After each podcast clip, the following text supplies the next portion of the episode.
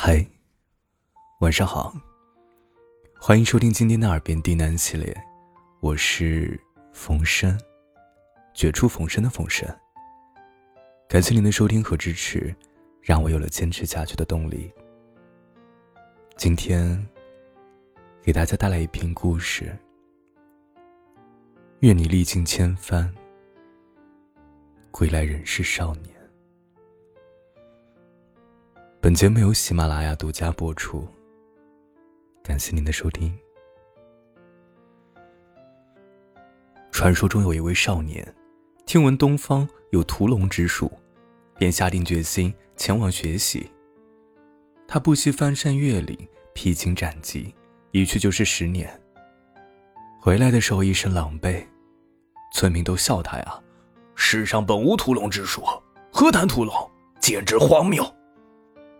昔日的少年早已过了而立之年，尚无妻室，低下头不知所言，封了剑，下田耕作，不再提及十年前的往事。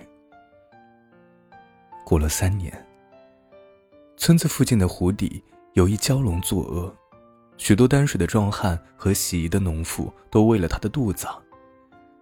少年脱掉斗笠蓑衣，依旧不言不语，拔剑独斗蛟龙。日夜苦战。第六日，西边残阳如血，少年取得蛟龙首级而归。我们都以为少年难抵峥嵘岁月稠，不曾想，他的热血未凉，只是只字不提过往。《小王子》里写道：“所有的成年人。”都曾经是一个孩子，但很少有人能记得这一点了。曾经的少年，疯了一样骑着自行车在雨里狂奔，绕道几公里，只为和一个姑娘偶遇。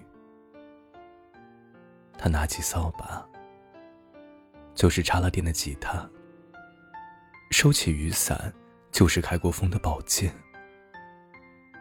有时走在路上。一扭头，扑面的狂风灌满了衣服，尘土飞扬，神气烈烈，两军对峙，黑压压的一片看不到边。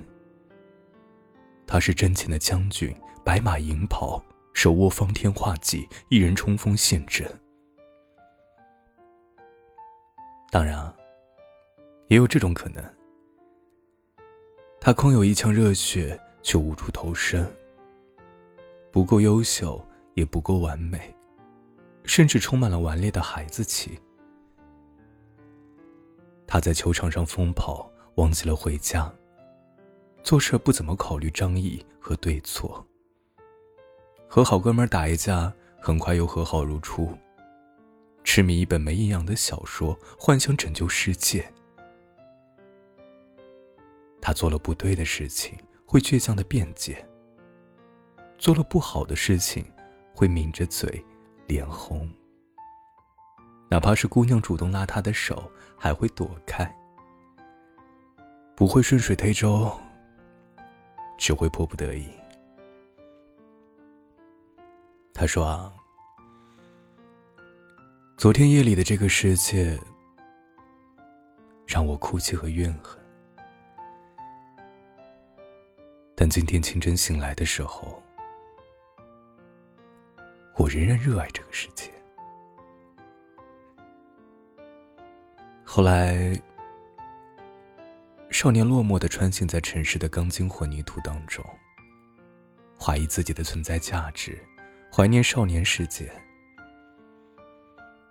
他偶然路过超市的橱窗，凝望着小时候朝思暮想的铁甲小宝。他有着驰骋文学的梦想。每天下班关掉手机，埋头苦读经典名著。他想娶那么优秀的她，不断突破现实的绝境，使出拼命抵抗的力量。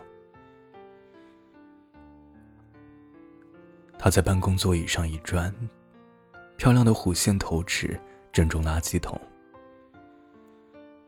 天台吹风干吼一声。庆幸自己没有变成凶杀的狼人。拥挤的公交，碰到头发灰白的老太太，熟悉的站立，转身，说一句：“您老坐。”谁不是活着活着，就悄然活成另一个人？青春梦醒，爱情梦断，只有不可说，只有不必说。男人作为概念，给人的感觉除了象征宽厚的肩膀，还隐隐带有父权的威仪。或许让人敬畏，但男生亲近；而少年，他的身躯上单薄，自顾不暇，但有一份热切和孤勇在。他的追求、叩问、承担、迷茫与反抗，都带着让人怜爱的真实与诚恳。少年是面对生活的琐碎，怀着本真的好奇；是面对世事的艰难，抱着坚定的信念。少年是面对浩瀚的星空，留着探索的欲望；是面对深邃的知识，有着追求的渴求。曾经看到一条微博，看的时候啊，浸湿了眼眶。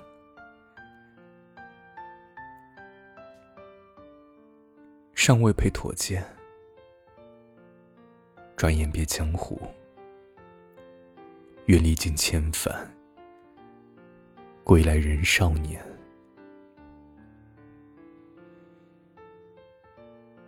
十年前，我们的心脏很厚，用力才能碎。里面是信纸、红袖章、发条青蛙、鸡毛毽子和崭新的回力运动鞋。十年后，我们的心脏很薄，一吹就会破。里面是路灯、啤酒瓶、失眠夜。黑眼圈和万贯的电脑，也许这个世界真的没有所谓的屠龙之术。传说中的少年，有的只是一把铁器斑斑的袖剑，但在所有人都仓皇出逃时，他有提剑而上的勇气。我们也曾是少年，会老，会胖。会跳节操，见过他人行劫冰霜的凛然，温柔的和这个世界对抗。我们的身影心长而挺拔，神情淡漠而倔强。虽千万人吾往矣，永远年轻，永远热泪盈眶。少年。加油！